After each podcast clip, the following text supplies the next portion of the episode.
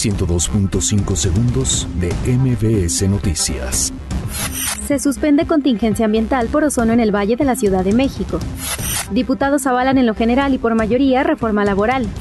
Citan a legisladores para conocer el desafuero de Cipriano Charrés. El Senado de la República aprueba ley de fomento a la confianza ciudadana. El Tribunal Electoral del Poder Judicial de la Federación niega amparos a la maestra Elvester Gordillo. Clara Brugada, alcaldesa de Iztapalapa, solicita declarar patrimonio cultural a la representación de la Pasión de Cristo.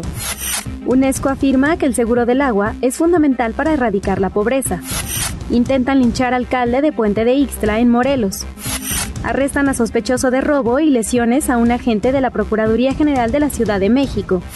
Foto de niña hondureña llorando en caravana gana el WordPress Photo 2019. 102.5 segundos de MBS Noticias.